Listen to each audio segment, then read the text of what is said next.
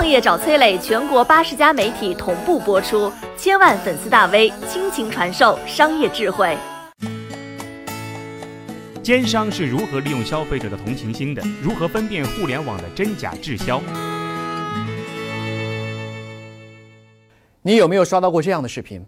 悲凉的音乐，一地的烂水果，一个凄惨的农民坐在地上，一边抹眼泪，一边求大家帮帮忙吧，买点滞销的水果吧。下角一个链接地址，点击可以直接购买。很多人下了单啊，收到水果之后发现苹果是涩的，橙子是酸的，香蕉是烂的。哎，奇了怪了，不是说是好水果滞销吗？怎么收到的都是烂的呢？水果滞销是真是假？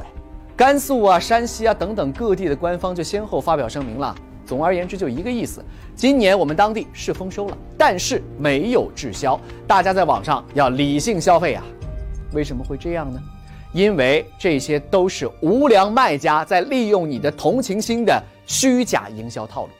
看个例子啊，苹果滞销了，这位大爷看上去惨兮兮的啊，没过两天，哎，大爷怎么又跑去种橙子了啊？还有大蒜，还有柠檬等等。哎，等一下啊！他种这么多东西吗？还种什么什么就滞销？不可能嘛！其实啊，这个老大爷的照片是一六年拍摄的新闻画面，所有这些滞销的图片都是盗用了他的照片。为什么要盗用呢？哼，你自己想一想呗。有了图片，还需要拍视频、写文章、找水军、刷评论，这些啊，都是为了让你的同情心泛滥啊。然后买单，下单的那一瞬间，你觉得哇，自己太有爱心了，用真金白银做了公益。但是结果呢，很可能是好心办坏事儿。为什么这么说呢？面对真假滞销，我们应该怎么做？首先，第一种情况，滞销这个事儿是假的，奸商就是到了某个水果产地收了便宜水果，然后打着帮助当地农民的旗号一通宣传，你买了。结果，第一啊，你满怀期待收到了水果，发现质量不好，然后你恍然大悟，哎呀，后悔自己当时让人欺骗。之后，大概率下你再也不会买这个产地的水果了，不是吗？啊，跟你一样被骗的人多了，当地农民生产的好水果反而是真的滞销了。第二，奸商尝到了甜头，赚了不少，他动力更足了，去祸害更多的水果产地还有消费者啊，这就是一个无尽的恶性循环啊。还有第二种情况，那就是什么呢？滞销这个事儿啊是真的，哎，那怎么办呢？松南，我认为啊，就算这事儿是真的，也不要买。农民决定种什么是他的个人决策，消费者买什么是市场需求。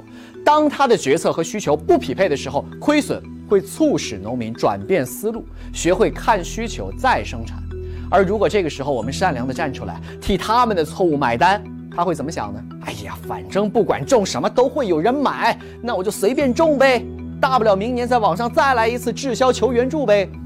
总结一下，面对打着滞销旗号的奸商，我们要拒绝买单，他们也就没有动力了，没有买卖就没有伤害。面对真滞销的农民，我们也不要因为同情心泛滥而购买。帮助弱者，不是为他搭建一个温室，远离残酷的现实世界，而是帮助他。更好的理解和适应商业社会的丛林法则。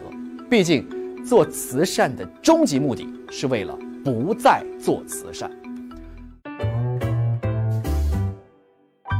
你好，我是松南，是崔磊的合伙人。包括抖音、快手、百度、阿里、腾讯等等这些互联网公司，都曾经邀请过我们去分享创业方面的课程。我们把主讲的内容整理成了一套音频的课程，里面包含了如何创业、如何做副业、优质项目的剖析等等。相信对你会有所帮助。下拉手机屏幕，在节目简介里添加我的个人微信，这套课程今天免费送给你，快去领取吧。